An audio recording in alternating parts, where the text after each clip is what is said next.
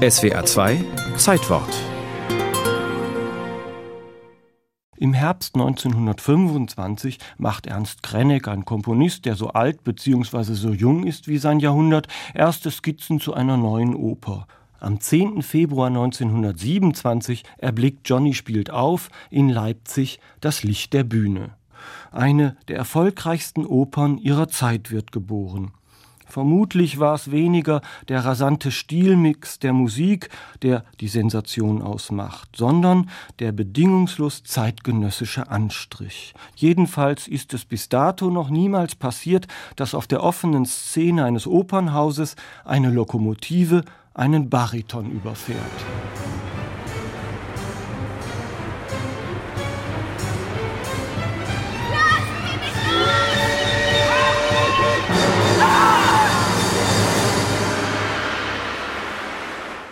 Daniello heißt der Unglückliche, der kurz vor dem Finale zu Tode kommt. Er war ein lackierter Affe, ein Frauenheld und ein Geiger. Während des ganzen Stücks bemüht sich der schwarze Musiker Johnny, dem verbrauchten Virtuosentum Danielos eine kostbare Amati zu entreißen. Dabei mischt er eine Gesellschaft auf, die zwischen Krise und Leichtsinn hin und her taumelt. Ein später raffinierterer Papageno habe ihm vorgeschwebt, schreibt Krenneck rückblickend, und dieser Naturmensch der starken Zivilisation Amerikas hat das Instrument verdient. Er wird es neuen, beglückenden Taten zuführen. Ironisch und affirmativ zugleich huldigen alle dem unwiderstehlichen Idol. Auch der gemütskranke Komponist Max springt in letzter Minute auf den fahrenden Zug auf. Die Stunde schlägt der alten Zeit, die neue Zeit bricht jetzt an, heißt es im freundlich holpernden Libretto des Komponisten, und wenig später jubelt die Menge weiter. Es kommt die neue Welt übers Meer, gefahren mit Glanz, und erbt das alte Europa durch den Tanz.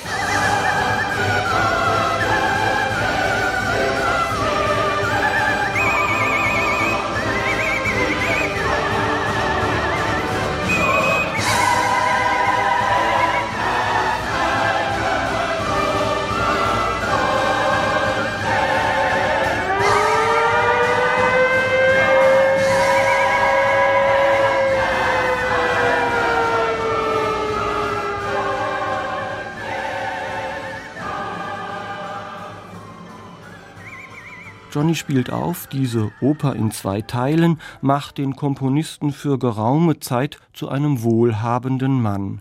Mit dem schwarzen Freitag an der New Yorker Wall Street wird die Luft für solche jubelnden Amerikaträume dünner. Der Johnny verglüht. Wir stehen heute staunend vor einem harmlosen Spaß, der seinerzeit die Gemüter erregte. Bei den Nazis steht er deshalb auf der schwarzen Liste. 1933 muss Krenneck aus Deutschland fliehen, 1938 auch aus seiner österreichischen Heimat. Und dann ist Ernst Krenneck selber in Amerika. Das Land des Exils ist von den jubelnden Glücksversprechen im Finale des Johnny weit entfernt. Mit Professuren und Dozenturen arbeitet er sich durch. Er komponiert unentwegt. Schon Anfang der 30er Jahre findet er zu dem Zwölftonsystem Arnold Schönbergs. Als er 1991 stirbt, hat er 238 Werknummern aufzuweisen. Aber viele erinnern sich nur an den Titel seines Opus 45. Die Oper Johnny spielt auf.